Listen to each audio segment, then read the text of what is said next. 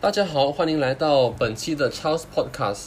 今天所要说的话题呢是马来西亚房地产现在还值得投资吗？我所说的房地产呢，今天是指 condominium、apartment、排屋、半独立、独立屋这些东西，在现今的社会、现在现在的时代，是否还值得投资？当然，我今天的。讨论只是一个 general discussion，并不是一主观打倒全船的人，嗯，所以我的答案是，不是很好。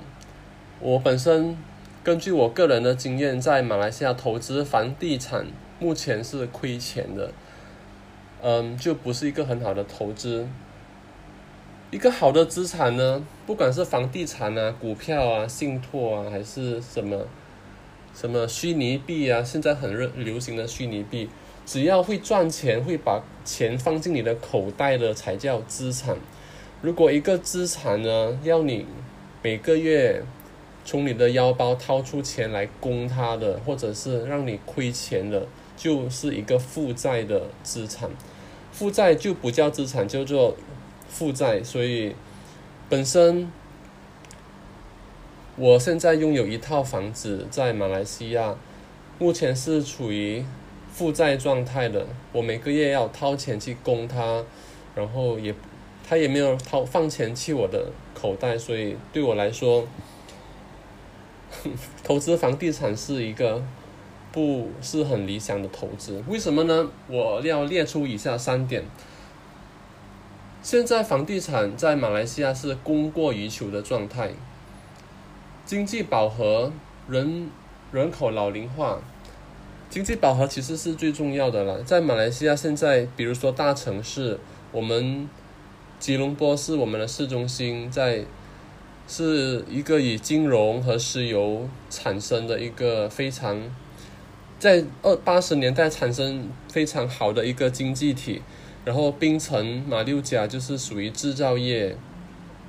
很多电子厂，外国电子厂来到马来西亚，就是在槟城啊、古里嘛，在马马六甲一带设厂，然后制造很多就业机会，也让那里的房地产在过去二十年内涨幅高达四到五倍。所以那个时候，如果你在那个时候买家，的确的确是非常非常的赚钱。可是从现在展望未来二十年后，我不看好马来西亚的房地产。因为在马来西亚整个经济体里面，我觉得在大环境，它的经济发展在未来二十年是属于饱和状态。怎么说饱和呢？第一，马来西亚在二十年前是依靠石油起家的。马来西亚因为有丰富的天然资源，很多 oil and gas company，很多人在 oil and gas 做工，嗯，就让他们。一个人做工可以养养四一个家，一个家有四五个人养，所以妈妈不用做工又可以养两三个孩子，就是在那个时代。目前我们这个时代，一个家要养一一两个孩子都已经负担不起了，就是因为大环境的影响。经济饱和是一个非常重要的关键。如果在未来二十年内没有经济突破，没有外来资金在马来西亚发展任何突破性的。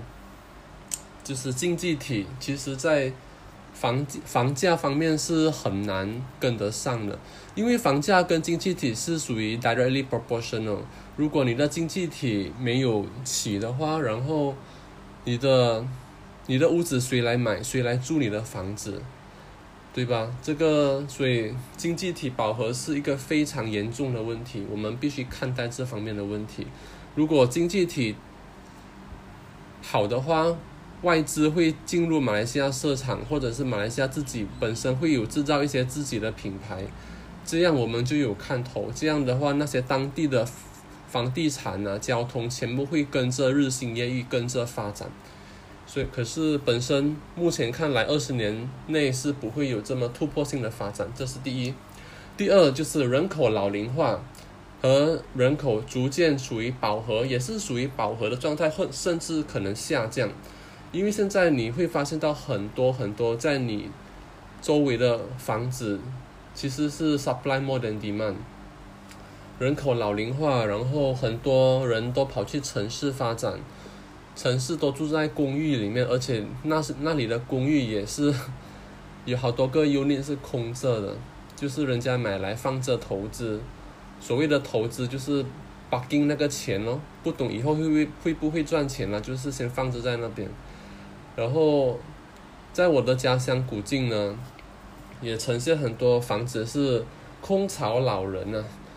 怎么叫空巢老人呢？就是一个大大间的排屋，只剩下老人家那边住，年轻人都到城市，像吉隆坡、新加坡啊，甚至外国去发展，所以剩下老人家在在老家那边。如果到时老人家没了，屋子就空着了。这个是我之前在 Facebook 读到的一个文章，是非常可怕的现实。目前在。日本在韩国就有这么类似的情况发生，很多房子是属于空着的状态，因为老人家没了，房子也是空着放着，所以在马来西亚，我是觉得老龄化、人口老龄化是一个非常也是值得看待的问题。年轻人不敢生育，因为经济不允许嘛。如果要好好栽培一个孩子，是真的需要很多钱。然后也不能让孩子天生天养，所以在这个老人口老龄化的情况下，到时孩子长大了，然后可能就是住回他们的老家，或者是在城市发展，然后就不需要买很多很多套房子啊。房子是用来住的，不是用来投资的。这个是我个人秉持的理念。房子是让每个人有一个温饱的，就是一个可以睡觉的地方，可以有一个温暖的家。如果房子当成是一个投资工具哦，就会导致很多人没有地方住。不过这个情况应该在马来西亚不会发生了，每个人都至少有一套房子可以住。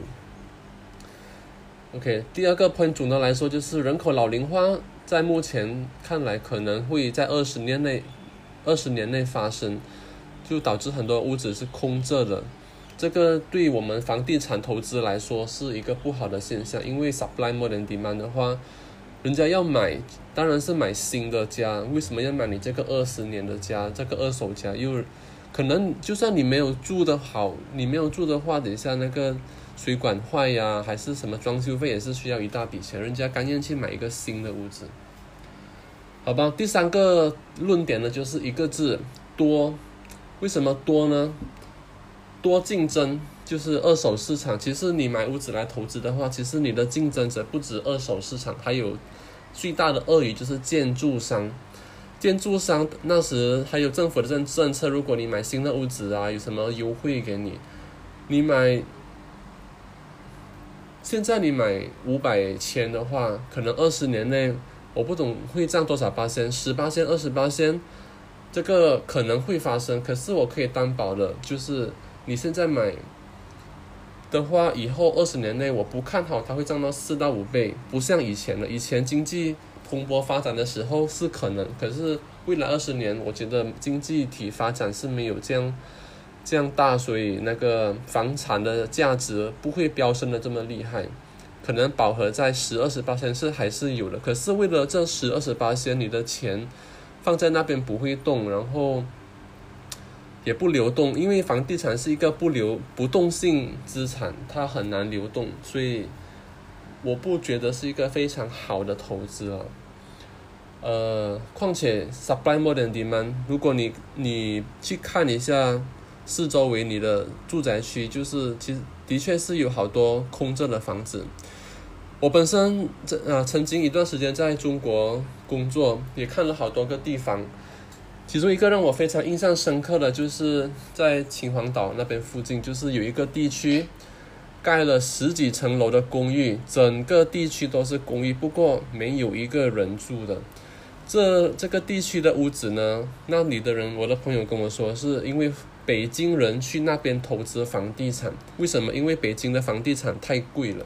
然后他们就去那种偏远的地方买房地产，买来做什么？买来就是空着放着，有些人拿来放墓碑也好，变成是一个一个嗯，就是收收骨灰的地方，非常的凄凉。我本身觉得，所以就算我们现在买屋子，到时我们二十年后我们要卖房子，我们的竞争者还是房地产，他们一定要赚钱的嘛，他们是大鳄鱼，我们卖这么一一两间，我们只是像散户这样，像股票中的散户，你只要跟他们竞争，所以总的来说，我本身还是不看好在马来西亚投资房地产，所以我现在想要做一个总结，房子买来一定要自己住，如果你自己不要住的话。你想要投资，其实投资还有很多个东西可以投资，股票啊，OK，信托也是股票的一种啊，那个我就不深入讨论。股票啊，保险啊，还有虚拟货币，我本身也是没有投资了。不过现在如果大家想要炒的话，我也不会说去阻止你们炒了。投机投资只要可以赚钱，就是一个好的东西，可是也是要小心了。本身呢，嗯，我觉得最理想的投资在目前看来就是有三种，呃，我不会详细解释，不过我会呃就是带过。第一个就是投资你自己的头脑，每个人都必须长长知识，每个人就算你现在三十岁还是四十岁也好，你不要以为你大学毕业后你就不用再学新的东西，你还是需要还是一样需要增长你的知识。现在这个日新月异的时代，只有增值自己才是最好的投资。因为今年的你三十岁、四十岁的你，现在你的你的技术可能以后就派不上用场了，所以你必须跟得上时代的进化，每天 update 自己的 knowledge 跟自己的 experience，这个是非常的重要的。然后或者你可以，你想要投资房地房地产的话。真正你还是想很喜欢这个房地产，我觉得还是投资地皮比较好。为什么地皮呢？第一，最重要就是地皮不需要保养，你不用担心那个屋子会坏，地皮不会坏，就是放在那边罢了。本身也是有投资一些地皮产业，可是地皮产业讲好也没有完全好，它也是有它的风险的，可能就是有那种非法分子啊会来占领你的地啊，还是。